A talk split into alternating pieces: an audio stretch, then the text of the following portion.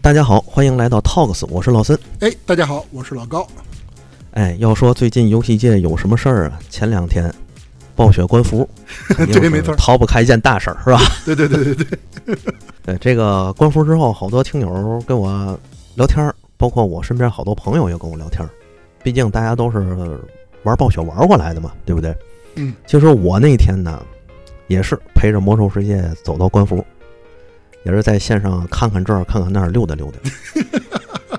缅怀一下是吧？对，因为说真的，这个暴雪游戏陪伴咱们八零后、九零后差大部分的青春，是吧？十几年，很多人都说，甭管你玩不玩过这个《魔兽世界》，有没有过这个比别人多一个世界这个说法，但是暴雪确实是陪伴很多人走过了自己的青春岁月，嗯包括是很多人最一开始去玩一些大的这个游戏厂商，包括国外的游戏，很多人第一次接触的也是暴雪。嗯，这个为数也不少，所以好多人当时就说：“哎呀，暴雪，我们想过很多次离开暴雪的方法，包括魔兽世界官服，我们也都设想过，但是从来没想过会以这种的方式跟告跟暴雪，跟我们自己的青春做一个彻底的告别。”嗯，但是不得不说，这个呃暴雪从九十年代开始入主到咱们中国，开始让广为让包括在我在内的很多人开始广为人知，包括一些游戏也好，包括一些电子的入坑也好，确实建立起了很大的这个这个粘合度，是吧？啊，对，没错，哎，但是呢，可能像我这样的人也不少，就是我经常玩暴雪游戏，但是暴雪对我来说非常熟悉，也非常陌生。直到啊，我跟老高跟你聊聊天儿，我才感受到，好嘛，暴雪有这么多的事儿，那肯定啊。 六亿旗主那、是吧？最后 最后是现在六亿旗主，南南暴北暴多次合并，明线暗线，暴雪的从辉煌到它的没落，绝不是咱们想的这个游戏做的好不好的一个问题，它有很多的事儿在里面。对，所以哎，今天老高，你得好好跟我们说说这暴雪到底怎么回事儿，它到底怎么发的家， 怎么成就的这个暴雪传奇，怎么陪伴我们走过的青春岁月？嗯，其实啊，咱咱这么说吧，嗯，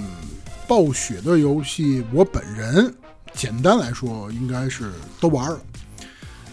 其实暴雪对于我们来说，可能更多是从一个当初的那个暴雪出品必属精品，对吧？嗯到现在变成了一个，就是类似于啊，可能说说这句话有点过，就是过街老鼠人人喊打，对对对，没错，对？吧？从很多人慢慢的开始认识暴雪，到后来的现在对暴雪越来越失望，嗯，甚至于可能像我呀，像老孙你呀，更多的可能现在更多只是关注于他的一些新闻，包括他的一些剧情故事，嗯。对吧？嗯，对于他真正怎么这一路走来的一些故事，可能真的很多人也也没有特别详细的去探究过。确实对，吧你说天天玩游 戏，谁还管管你暴雪怎么样？对对对对对。所以呢，我们也是就是这个机会，然后跟大伙儿呢，咱们一起聊聊当初的暴雪到底是怎么一步一步，呃，算是一个发展历程吧。对，啊，然后我们也是有了这期节目。嗯，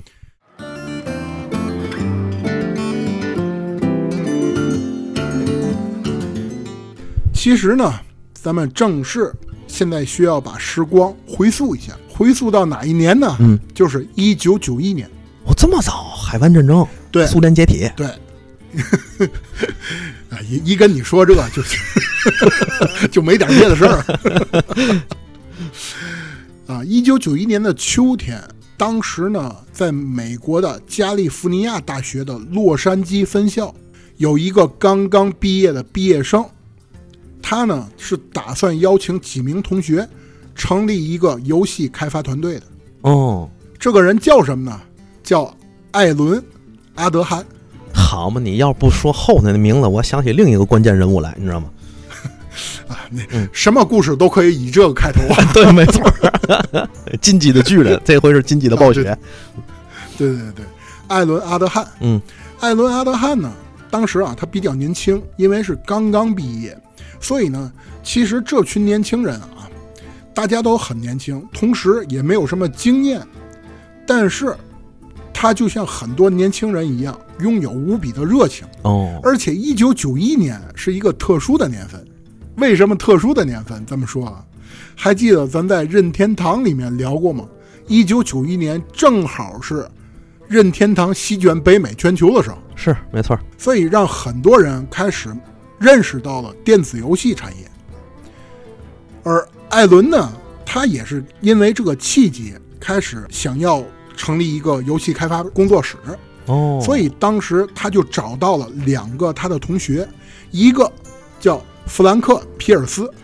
还有一个叫麦克·莫尔 海默，也叫麦克·莫尔海姆嗯，啊，都行啊。所以三个人就成立了当时最早的一个工作室，叫归宇神经剑公司。龟与神经剑对，啊，这名字还归挺宇神经剑。还有点挺绕口哎，对，但是咱们这里解释一下，啊这家工作室就是暴雪娱乐的前身。他是暴雪对，哦，这三个人就是暴雪最早的三大金刚、三元老，哦，等于暴雪是他们二次创业，有点这意思哈。都不算二次创业，他们从毕业就开始做了，明白，明白，明白，明白，换了个名儿，明白吗嗯嗯嗯，对。三个人成立工作室以后，就遇到了一个第一个难题。这个难题是什么呢？就是我们到底要干啥？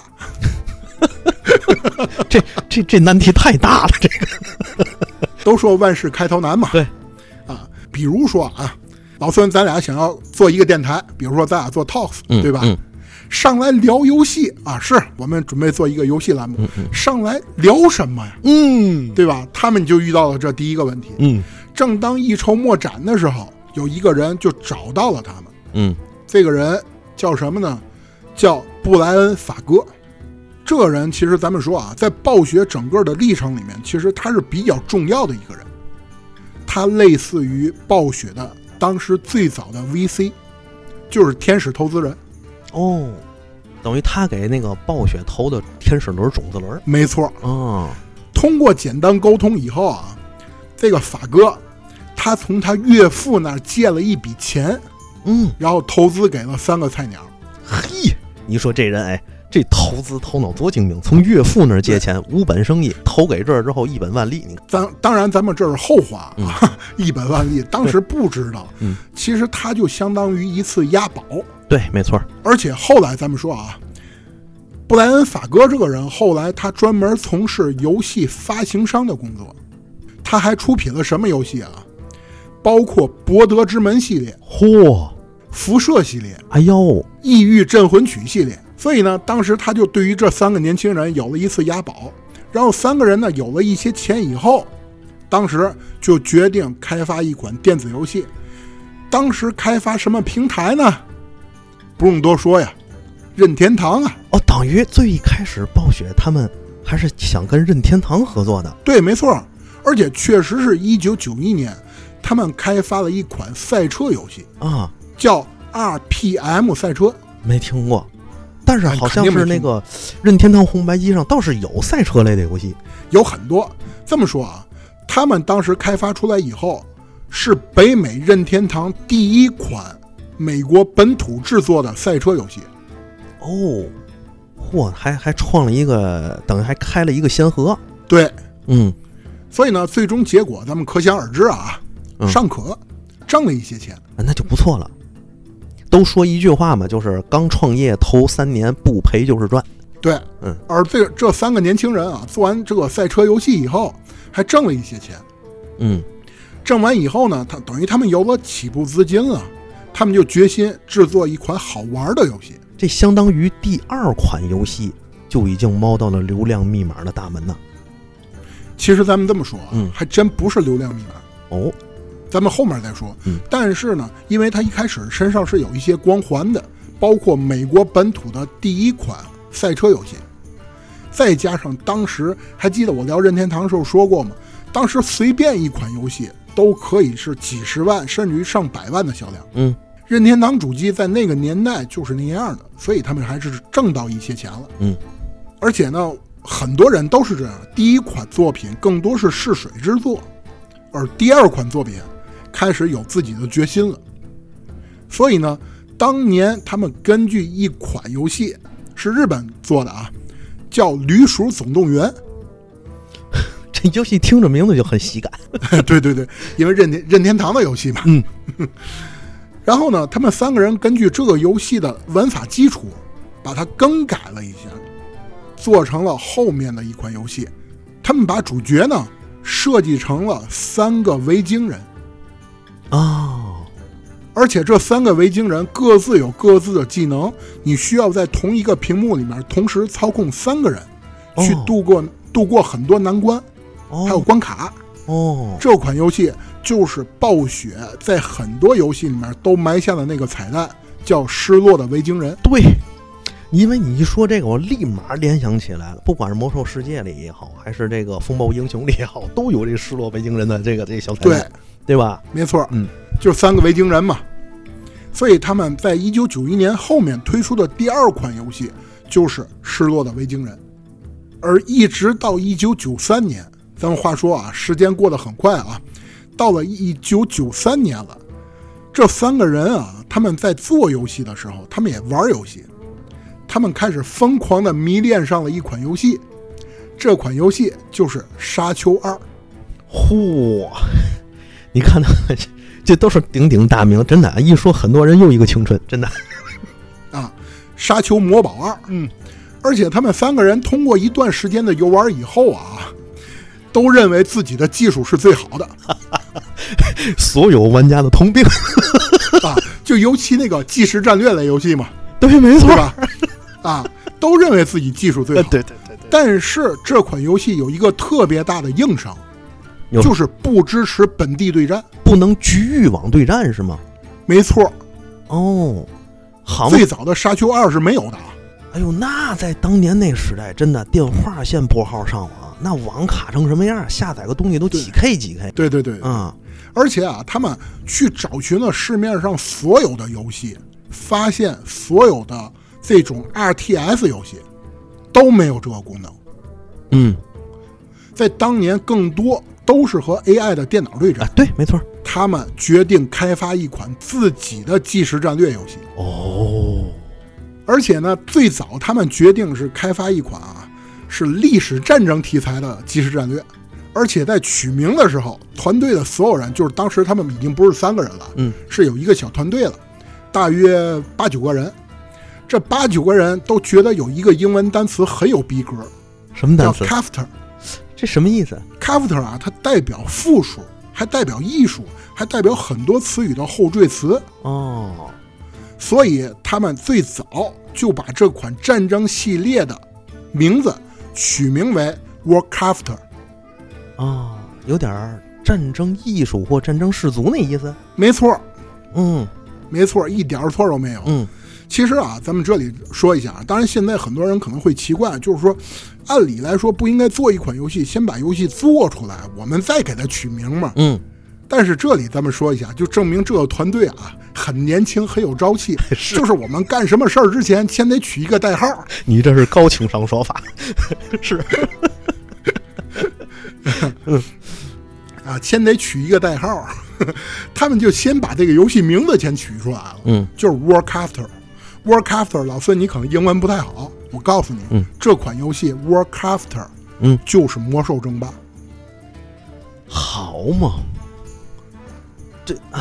行，我明白了，我明白了，因为这里明白头了吧啊，我明白了，确实是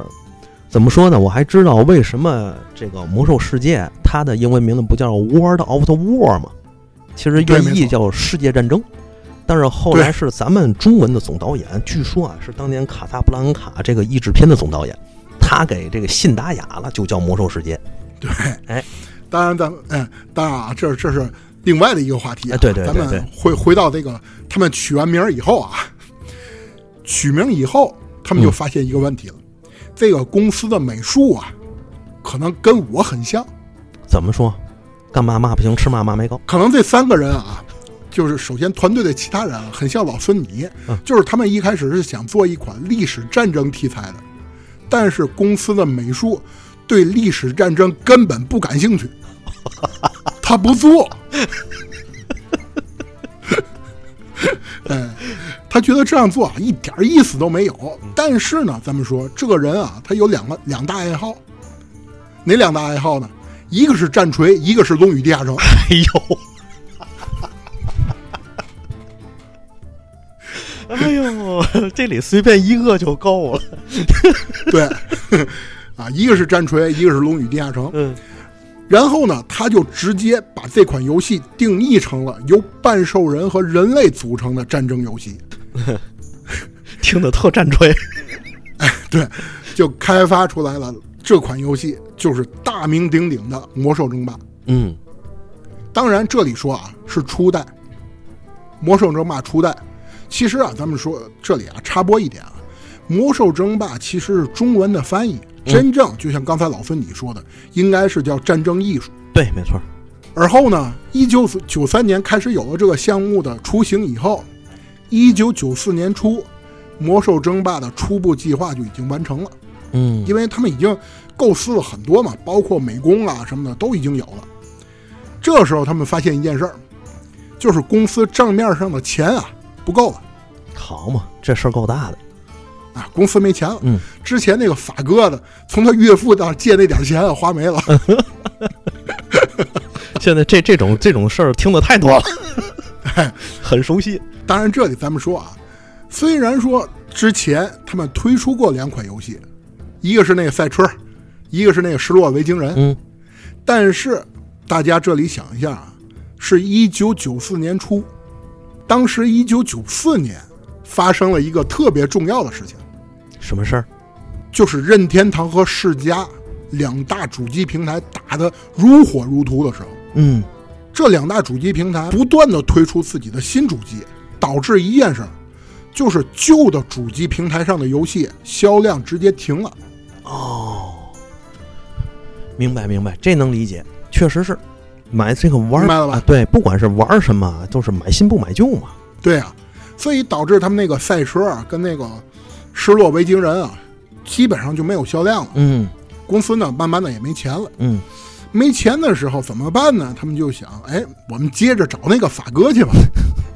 羊毛得从一一只羊身上薅。对嗯，所以呢，当时布莱恩法哥又出现了。嗯出现之后，他们最终撮合了当时一家公司，叫戴维森公司。这家公司最早是由那个教育娱乐转型为游戏开发商的。转型很平滑。其实咱们这里啊说一下，当时在九几年的时候，北美很多公司都是由这个教育娱乐型的公司转为游戏开发商。嗯因为最早啊，北美市场对于 PC 的认知更多都是集中在学习机上，嗯对吧？嗯，所以当时戴维森公司就以六百七十五万美元收购了硅宇神经电，哦，这合着等于暴雪第一次被收购。对，嗯第一次被收购了。嗯被收购以后呢，他们就决定给公司啊起一个好听一点的名字，毕竟之前那个硅宇神经电啊，那个太绕口，对，而且很多人不解其意， 我也不明白。对， 嗯，最早他们决定起名叫什么呢？叫混沌。还不如叫帝皇。跟战锤都有关系啊。 哎，真的，最早他们起名叫混沌，对对对，但是这个名字用了两个月以后，发现这有一家公司叫混沌，哦，还有人他们不能注册，注不能注册，嗯而且啊，最关键的，人家说了，你想拿这个名字走吗？你给十万美元，嚯，这当年可是大钱。对，嗯然后呢，这这哥几个一想，那我们不用这个名字了，我们换一个吧。那换名字怎么办呢？他们就采取了一个特别民主的形式，什么形式呢？就是让公司所有的员工都写下一个自己认为最有趣的名字，然后去查重去。哦，而第一个可以注册的名字就是暴雪，嘿，一代传暴奇的雪诞就是生这么来的，嗯，暴雪就是这么来的， 就是所有人特别民主的一个形式啊。 这不叫民主，这要自己想不出来，你们帮个忙，知道吗？啊，这叫暴雪。所以呢，一直到一九九四年的五月份，暴雪就正式成立。嗯而在被收购以后，他们开始全力的开发《魔兽争霸》这款游戏。当时呢，他们由于参考了大量的战锤设定，你想 啊，从那个美术嗯可不没数就 有就喜欢战 锤，战锤嘛是啊，这他们一开始就去找到了 GW 公司谈谈判，哦希望呢能、 啊、能拿到战锤的授权。哦，这个事儿是这么来，对，嗯而且他们啊，其实啊也考虑到一个问题，就是如果我们能拿到战锤的授权，可以迅速的扩大知名度，嗯不管是游戏的发售层面，还是公司的知名度，对吧？双赢嘛。那肯定是这一下上了一台阶儿，而且最关键的啊， 是他们啊，其实很多人都特别喜欢战锤，嗯嗯嗯嗯，但是最后是由于版权费的问题，还有商业条款等等问这些原因，而且其中最关键的原因是当时啊，暴雪啊，还制作了一款发布于任天堂平台的一款游戏，嗯这款游戏呢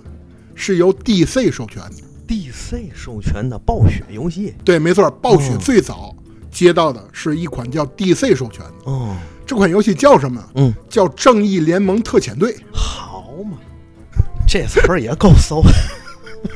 对，其实好像当时啊，最早的时候，他们还要开发另外一款 DC 授权的，叫《超人之死》。 嗯但是由于这个种种原因，就是任何事情都需要上报给 DC 公司审审核，层层审查之后才能做出来最终的结果。暴雪呢担心，如果拿到战锤的授权以后，会不会也会这样？嗯，当然，这里啊，咱们说一句啊，答案是肯定的啊。那肯定不，这不用想，这个嗯 就是 GW 和 DC 真的在我心里是对于授权特别看重的两家公司 是 你这也是高情商说法，啊！你就想 DC 最早那个电影为什么不如漫威，就是因为没人敢拍它的 IP 对啊！你不能改，一点儿都不能改对，甚至很多镜头都是一个漫画经典的还原，都得是，啊！对，对吧必须要还原对啊！所以呢，最终谈判破裂了。谈判破裂以后，他们就想了一个办法：既然拿不到授权啊，嗯我们就背地里面自己抄，哦，你这我们偷着抄。致敬，而且呢，当时啊，他们决定是在九四年的圣诞节发售这作品，嗯而当时距离圣诞节时间还有多久呢？只有六个月，哦，就很短啊。而咱们说啊，暴雪紧锣密鼓的开发《魔兽争霸》的时候，另外一家公司也因为一件事儿抽得焦头烂额。哪家？什么事儿？这里我后面就会说到，嗯嗯，这家公司啊，就是叫秃鹫工作室。哎，这名儿很怪啊，嗯秃是鹫。这个创始人叫什么呢？大卫·布雷维克。这人是干嘛的？一会儿我就会说到。啊嗯这个人啊，不得不说，他从高中时候就有自己的游戏梦想，而且他也是一九九一年，他也也从那个加州州立大学毕业了，嗯跟那个之前暴雪的那个三个创始人啊是同年毕业的。嗯毕业之后呢，他就一直想要做游戏，而且呢，他毕业之后做了很多游戏，但是呢，都因为种种原因最后失败了。最终呢，他在1994年，大卫和另外两个朋友创立了秃鹫工作室。嗯，他们接到的第一款游戏就是给当时的《街头霸王二》换一个皮肤。哦当时这个主机平台是哪呢？是世嘉。哦，而且巧最巧的事儿是，他们做的游戏也叫《正义联盟特遣队》，好嘛，这俩重名儿还，对，DC 都给授权了，哎，这事儿干的有点不地道。这地费但干是的，一个是哎，嗯一个是任天堂平台，一个是世嘉平台。哦哦哦哦，是这平台意思不一样哦，明白明白明对白对明白，嗯而在一九九四年呢，当时在欧美啊有这种游戏展览会，所以呢，他们就带着自己的游戏参加了当年的一个叫 CES 的展览。而在展览上，他们就看到了另外一家公司同样在展出一款和自己游公司这个游戏名一模一样的游戏。这家公司就是暴雪嘛， 就是这么巧。嗯这两家公司啊，看完以后觉得，哎，最关键的一件事儿，他们两个人发现做的游戏是出奇的相似，嗯很多游戏想法都一模一样。嗯，两家公司的人员啊，越聊越投机，哎呦，而且最关键的一件事儿，他们发现啊，彼此都是同样饱受这个 DC 的审审核之苦。嗯嗯嗯，包括比如说，你想《街头霸王二》是一款格斗游游戏，对吧？嗯，超人在里面不许用腿踢，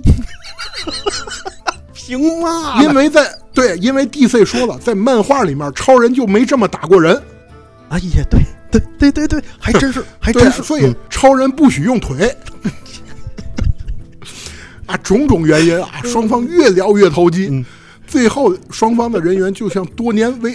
未见的失散兄弟一样互诉衷肠啊、嗯是是，而随后呢，暴雪就邀请对方到展会提供的一个小会议室里面，嗯向对方展示了尚未上市的这个《魔兽争霸》。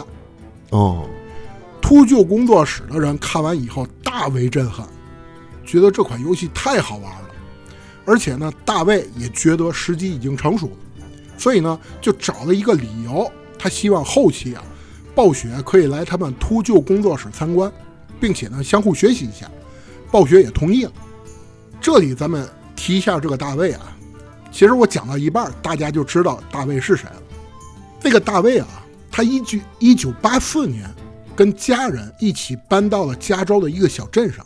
而这个小镇上有一座山特别有名，在这个小镇啊，可以说是特别有名的一个地标型建筑。嗯，这座山叫什么呢？叫什么？叫迪亚波罗，叫嘛？叫迪亚波罗，Diablo。我我我我我我都没话了，我去，这等于这个迪亚波罗这个大恶魔 BOSS 是座山的名字。最早是座是这个加州的一座山的名字，叫 Diablo。哎呦，而且啊，咱们说啊，这个大卫在上学期间，啊，他通过上学了解到，原来那个 Diablo 在西班牙语当中是魔鬼的意思。哦，而且呢，这个大卫从小他就是一个肉鸽，就是 roguelike 游戏的迷，嗯嗯嗯，肉鸽迷。所以呢，从当时十六岁当中，这个大卫啊，就有一个很奇妙的想法在大脑当中开始诞生了。一直到一九九四年，大卫成立了这个秃鹫工作室以后，其实他在表面上他开发的是正义联盟特遣队，但是他自己暗地里面一直在开发 Diablo 这款游戏。而且呢，咱们说这款游戏在当时慢慢的已经成型了，但是呢，咱中间找过很多发行商，这些发行商都不愿意购买 Diablo 这款游戏的发行权。哼，没眼光，哼 我都听出字儿妹儿来了。原因是最早啊，嗯这款游戏是一款 RPG 游戏。啊，你现在听 RPG 游戏挺好啊，对呀、但是咱们说那个年代是一九九四年，嗯，当时整个市面上由这个《勇者斗恶龙》掀起的那个 RPG 游戏浪潮啊，已经慢慢的退却了。嗯，原因是因为当时 RPG 游戏太火了，火到什么地步呢？很多公司都打着 RPG 游戏的旗号圈钱，哦，有点烂了那意思是吧？对，嗯被很多人做烂了。嗯导致玩家啊对于 RPG 游戏这个热情已经慢慢的退去了。嗯，很多人啊，就是发行商一听你是什么游戏 RPG 游戏，赶忙拒绝，嗯这是块雷呀、没人敢碰。嗯而大卫正当发愁的时候，他就碰上暴雪了。嗯，然后呢，时间来到了十一月份，就是九四年的十一月份，《魔兽争霸》初代就正式问世了。但是呢，咱们说他们开发时间太短了，你想啊，只有六个月时间，太仓促了，导致啊很多团队中啊，他们有趣的这个想法，并没有加入到游戏里面。嗯但是最终呢，咱们说《魔兽争霸》初代还是取得了非常优秀的成绩，而且在发售游戏后，暴雪忽然间想起来一件事儿，咱还有一个兄弟公司了， 那个饱受饱受摧残之苦那个，咱们现在游戏也发售了、啊，要不过去看看吧？嗯啊，就去了。去了以后，然后秃鹫工作室带他们参观了一溜够，就真正拿出来了自己的真正想要干的事儿，就让他们看了那个未发售的 Diablo。嗯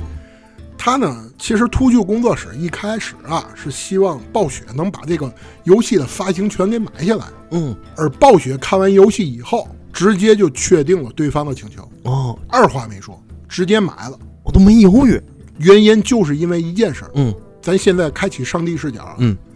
当时的暴雪他们不是商人，而是玩家。嗯，这一点其实特别重要，也是当年咱们很多人喜欢玩暴雪游戏的一个真正初衷。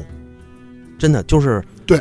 开发游戏的人本身就爱玩游戏，而不是商人，所以他的游戏游戏性就在这儿呢。大家玩这游戏对好玩儿，对吧？他们就觉得这个 Diablo 啊它的怪物设定什么的很有意思，而且其实咱们这里说一下，啊在当时最早 Diablo 一代的时候，那个地狱火版本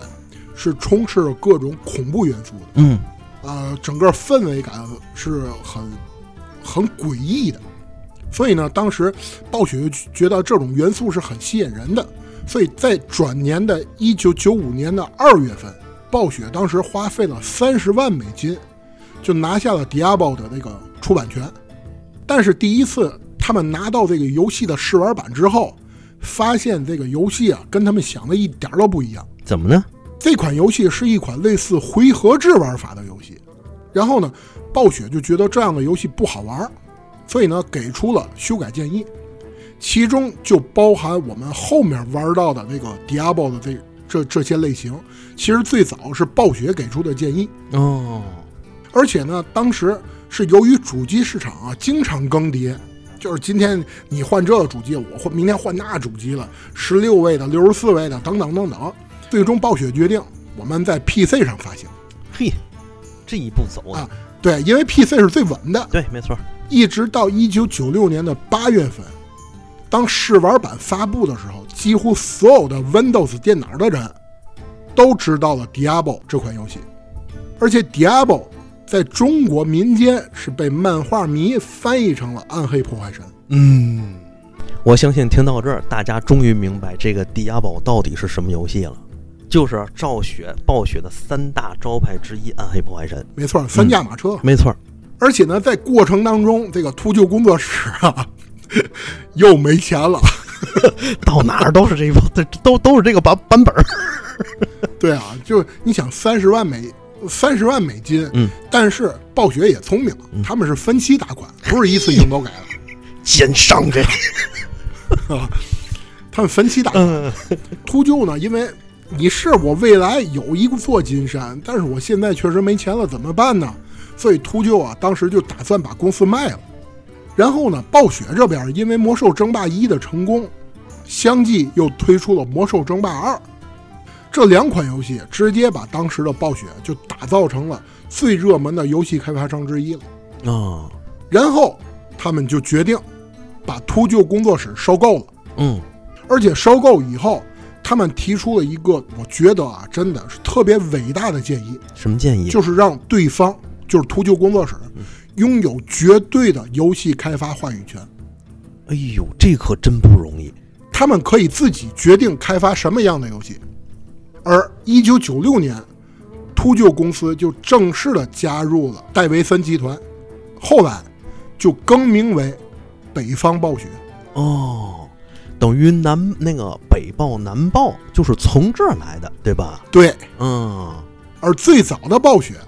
后来就被玩家戏称为南方暴雪。嗯，这就是为什么后来，比如说南报和北报，嗯这么说，这两家公司他们相继推出的游戏其实没有很多相似程度，嗯，但是又都好玩，嗯嗯嗯嗯嗯，就是因为最早南报收购北报的时候，给了北暴雪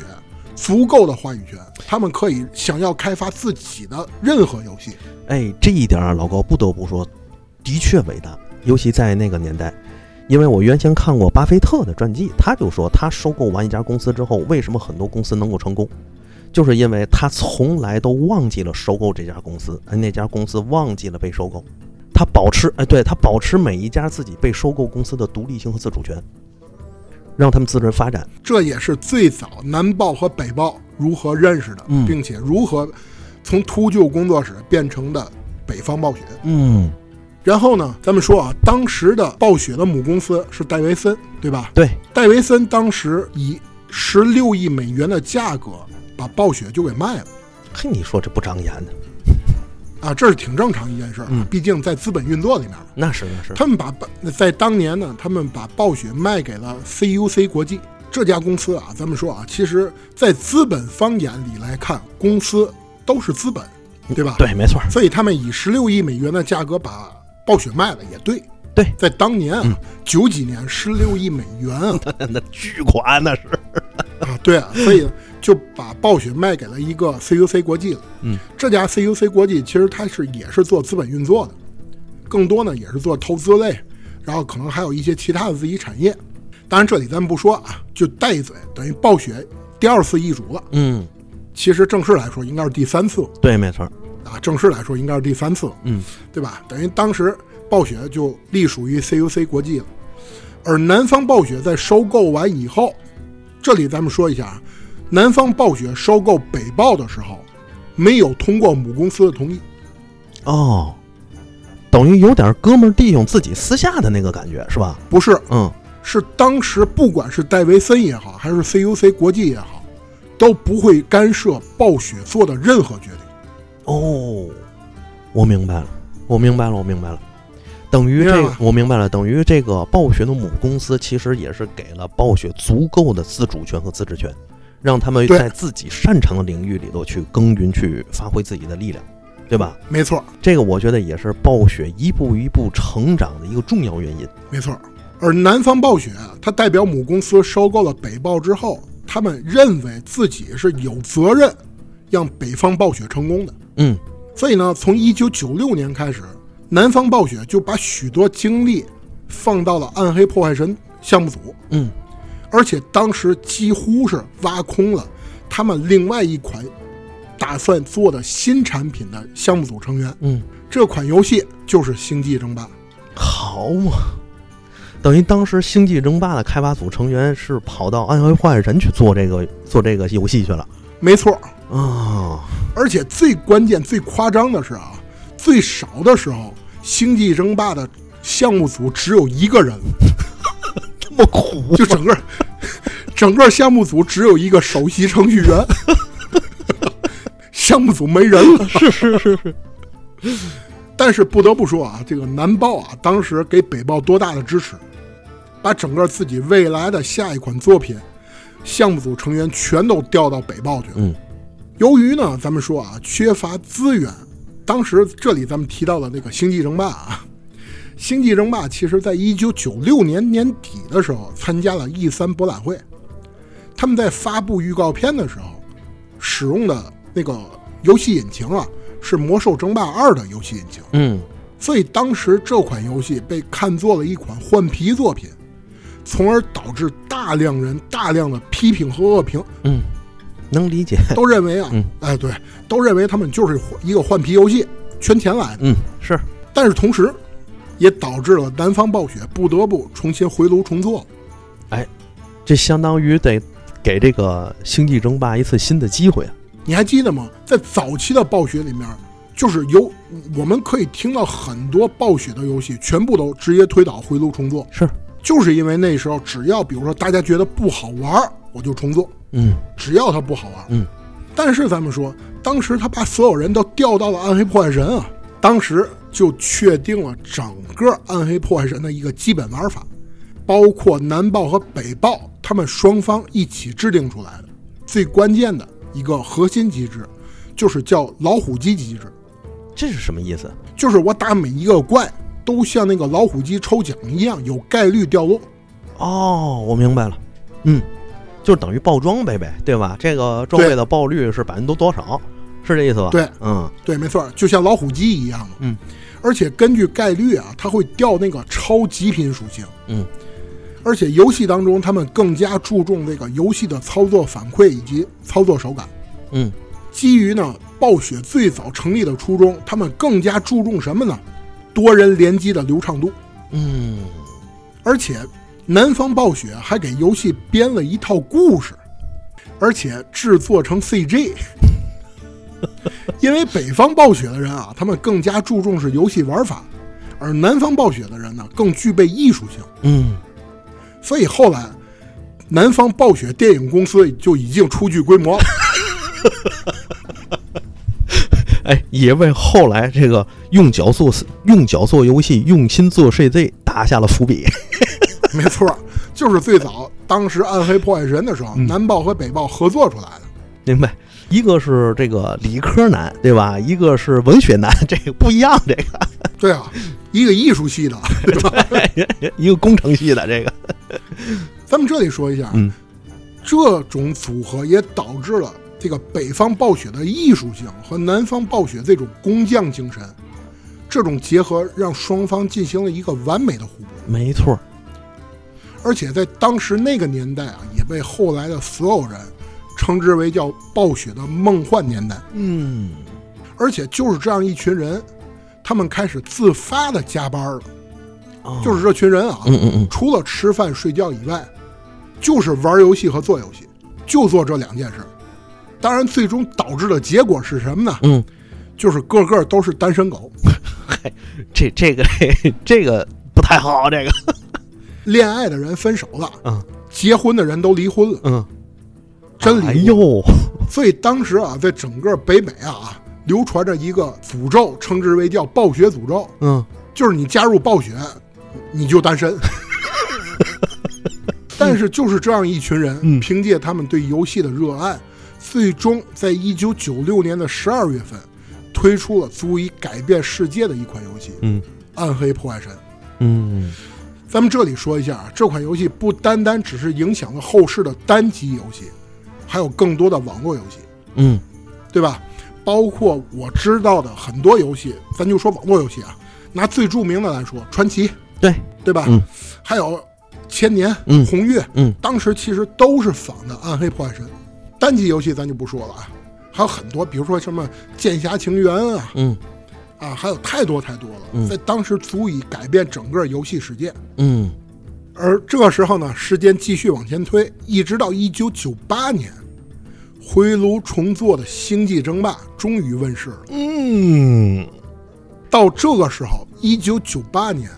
暴雪的三驾马车正式聚首了。对，就是魔兽、星际、暗黑。是九八年正好我小学毕业，嗯，真的小学毕业之后，我立马就接触了《星际争霸》，对啊，当时我就被这款游戏给迷住了，那是我第一次接触暴雪。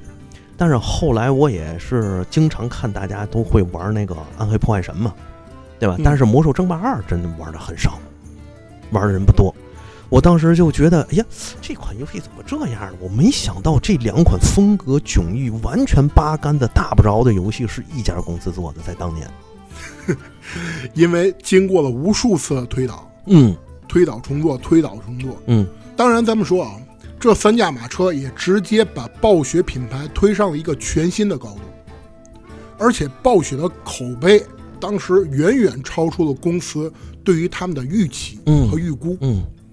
虽然咱们说啊，《星际争霸》在中国辉煌的时间并不是很长，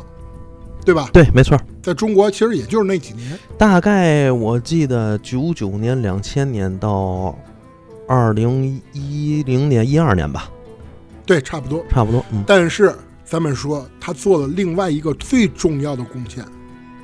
他开启了中国的战网时代，哎，还这还真是，并且影响了后世的对战平台的诞生。对，没错。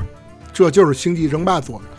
尤其是哎，说到这一点啊，老高，我这个就是个人游戏的这种感同身受啊，就当时在玩《星际争霸》之前，大家玩游戏都是各玩各的，对对吧？开一台电脑跟老板说一声，咵，自己玩自己的，没什么交集，顶多大家聊聊天就完事儿了。但是自打对有了《星际争霸》之后，我会发现整个一个网吧，它就变成了一个整个的内在局域网，大家都在练这款游戏，大家都在玩。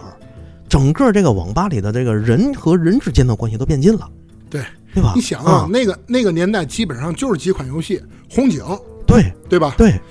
暗黑、对，星际，就是基本上这啊，还有 CS。但是最后 CS 超过星际这个火度了。但是咱就 咱就说是这个星际当时啊，一起玩的时候，我们也第一次感到了竞技游戏的这种乐趣。对，尤其是人与人这种对战和人与 AI 之间的对战，它完全是不一样的。对啊，与人斗，其乐无穷。啊 哎，没错儿。尤其再加上你玩的时候，对面有个大哥或小弟嘴再不干净，再跟你画吧画吧。 第一代线下阻拦狂人，对，啊，而且老孙，你有没有想过另外一件事儿？《星际争霸》整个给世界带来的改变，绝对不是说咱们这儿的，嗯，离咱们很近的另外一个国家——韩国，它由于当时九八年，对吧？嗯对遭遇了金融危机重没错创，国家当时急需一种转型方式，嗯，而被历史选中的《星际争霸》就影响了整个韩国游戏产业。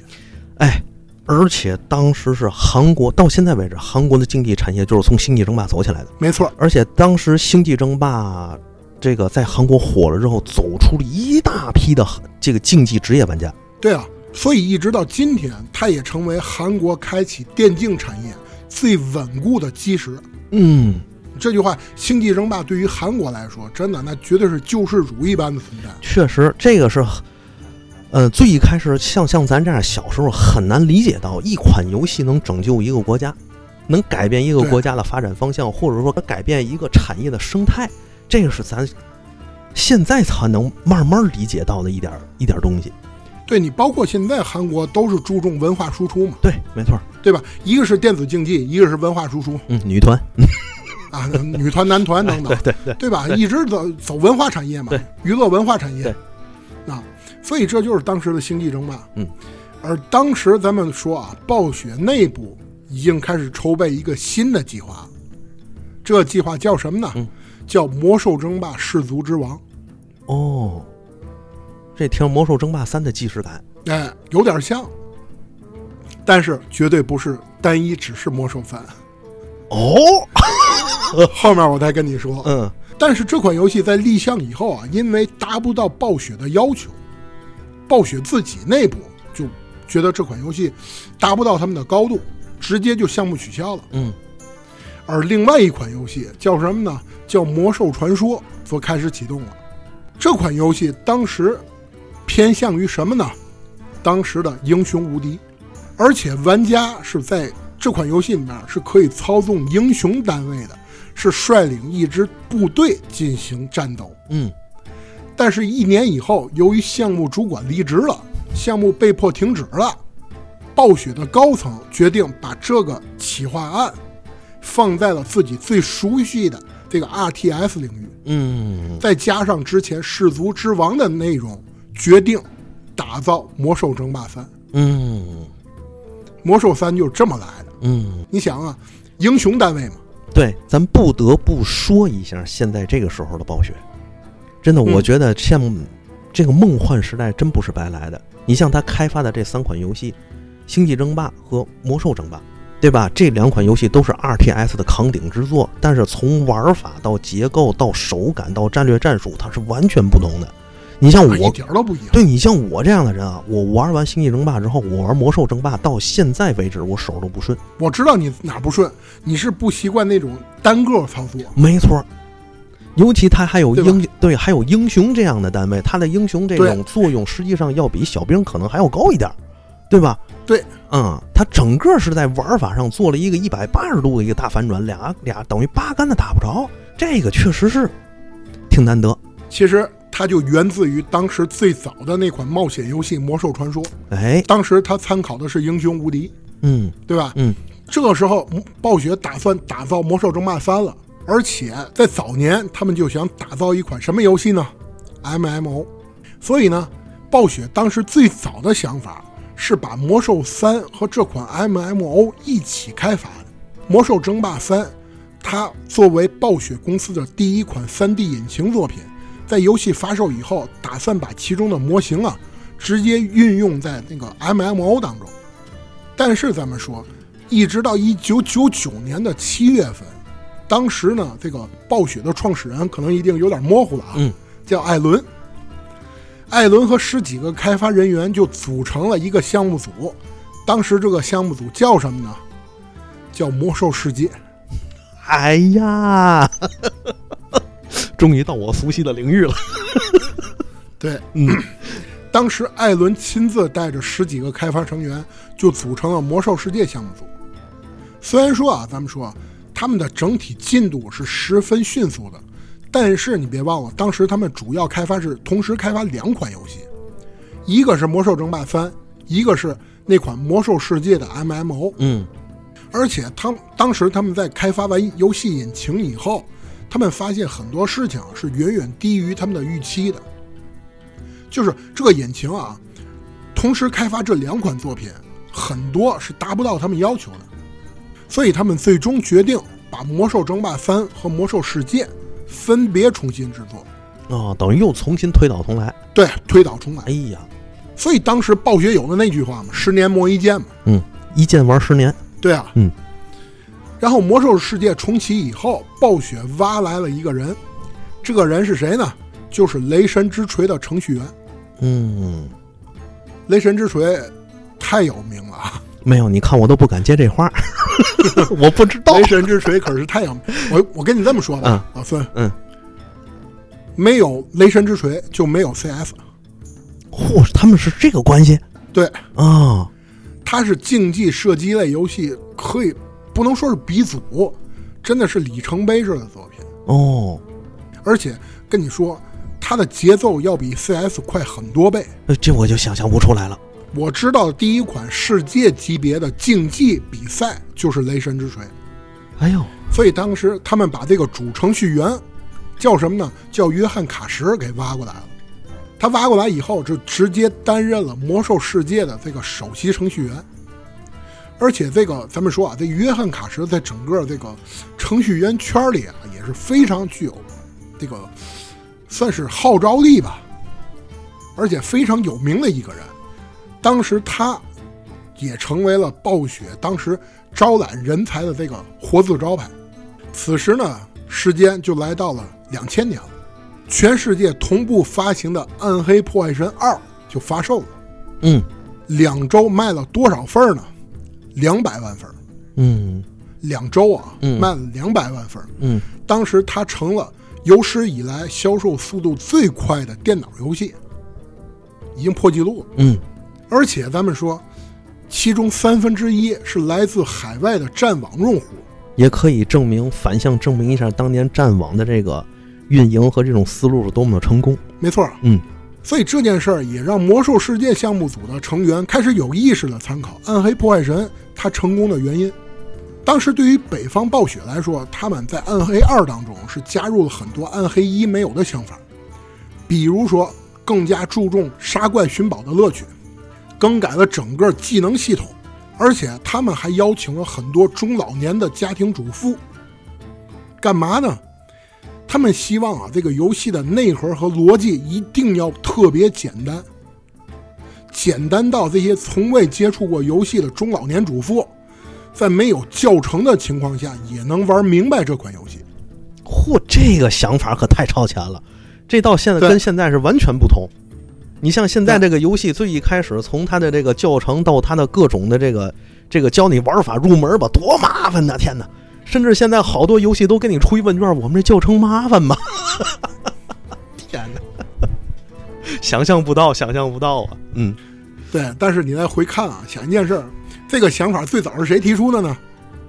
宫本茂啊，对，没错，超级玛丽嘛。嗯，为什么我在聊任天堂那期的时候，我说所有的游戏开发者都把超级玛丽的第一关称之为叫教科书蓝本？嗯就是因为它简单，嗯，它把所有的教程都都融入到游戏里。我觉得它是有一点儿，就是简单好玩儿，它是一个游戏的真正核心，可以这么说，对吧？其实，在欧美人的眼里啊，好玩儿，它更多代表另外一层含义，叫哦有趣，嗯对吧？嗯，这个游戏有趣，对对对对，而这些呢，也成为了当时魔兽世界项目组希望复制的东西。而咱们说啊，魔兽世界刚刚具有雏形的时候，嗯，项目组成员啊发现一件事儿，他们每天都沉迷在这个魔兽世界测试版里，就是天天基本上不干别的事儿，嗯天天就在那儿玩儿。嗯而管理人员啊，他们认为如果单独只玩魔兽世界，嗯会让这款游戏具有局限性，所以在那段时间里面啊，管理人员禁止再玩暴雪自己的游戏，哦，让大伙儿你们玩其他游戏去。他们就吸取了很多其他游戏的特色，包括什么呢？《天堂二》的战斗系统。哦，这个魔兽世界里边儿还有天堂二的功劳对，有啊，哦《天堂二》的战斗系统。嗯然后呢，制作组的一些成员迷上了《战地一九四二》。哎呀，所以他们把坦克、飞机元素加进去了，嗯是，还有动森，动森的阵营系统，合着等于这个魔兽世界的战斗学的天堂二，它的这个联盟部落、燃烧军团这种阵营设置学的动森。然后飞机、坦克是一战地一九四二，哎呦，哎，我想起来了，那个谁，毕加索有句名言：“大师真正的大师之间抄袭的叫灵感。 对。所以呢，一直到时间来到了二零零二年的七月，”嗯，历时四年的《魔兽争霸三》就终于问世了。上市以后啊，就迅速的席卷了全球，嗯并且刷新了《暗黑二》它的最快销售记录。嗯，而且无数玩家没日没夜的沉浸在暴雪编织的那个宏大的世界当中，嗯，感受艾泽拉斯大陆的一切，以及呢各个种族之间的恩怨情仇，嗯感叹于阿尔萨斯还有伊利丹的故事。嗯，而暴雪内部并没有因为《魔兽争霸三》带来的这种销量而自豪，因为他们正在紧锣密鼓地准备着自己真正的王炸嗯——魔兽世界。嗯，哎，这个时间到了魔兽世界，我觉得就到了暴雪第二个时期了。可以说，暴雪第一个时期有三驾马车，你像《星际争霸》《魔兽争霸》，还有《暗黑破坏神》，它实际上嗯开启了单机时代的一个小高潮。咱谦虚点说啊，一个小高潮。但是等到了魔兽世界的时候，它肯定是开启了网络游戏的一个高潮，对吧？这个哦我觉得对时代进入到这一地步的时候，暴雪正好也是顺势而为，走从单机走入了网络时代的怀抱，开启了它对第二个辉煌的传奇。但是咱们说，任何一家公司啊，都有四大时期： 萌芽期、嗯成长期、成熟期、嗯衰败期，嗯，没错，对吧？任何一家公司都逃不开这四大时期。没错，而很多成功的公司呢，会在成熟期之后进入衰败期之前，开发新的产品，嗯让公司重新作为萌芽期的企业，嗯这是企业管理里面很很重要的一一点。嗯，是但是咱们说，暴雪呢，咱们纵观暴雪的整个历程，一直到魔兽世界，他们正式从成长期进进入了这个成熟期。嗯但是他们并没有作为一个萌芽期的企业更好的进行转型，嗯所以咱们第一期呢先聊到这儿，嗯第二期节目会正式的讲一下暴雪是如何进入衰败期的，这方面我得控制我自己的嘴。 好吧？其实真的就是聊到这儿，大家可以发现，从紧锣密鼓准备魔兽世界的时候，其实暴雪真的是那个梦幻的年代。是，所有人都感叹于当时不不论是玩家也好，暴雪制作人员也好，还是公司从上到下整体股东也好，全部都是一心想做好，把游戏做好。嗯，因为一件事儿，那个时候的暴雪，他们更多的身份是玩家，嗯。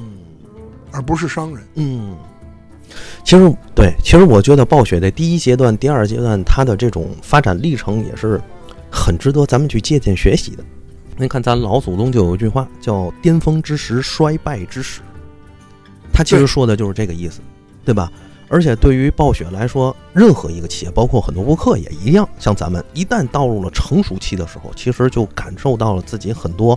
事情它已经有了模板，对啊，它是好坏都有。好的一项是任何一个话题我套在模板里，我很快就能出来，而且质量很稳定。坏的是它以它永远这个样子，嗯对是啊，吧？所以为什么好的播客或者说好的企业家或者好的一些这个行业的从业者，就像老高你说的，要重新从这个成熟期打回到萌芽的状态，不断的反思，不断的突破，不断的这个自我矫情，有一种这个感觉。对，然后呢，再重新出发，永远不会走到那种巅峰的状态，让自己陷入到这个成熟的这个梦幻里头不可自拔。所以呢，其实这一点啊，咱们下一期再说，因为嗯不单单这里，不单单只是暴雪的问题，还有它的很多母公司的事情，还有很多很多事情。其实，对，这里咱们说，嗯，不能单一而论，对吧？所以，没错，下期再说，行吗？对，下期里面啊，还有资本的问题。对，太多了，太多了，对，没错，没错，没错。好吧，行吧，本期节目咱们时间也差不多了啊，然后咱们本期节目到此结束，咱们下期再见，拜拜。拜拜。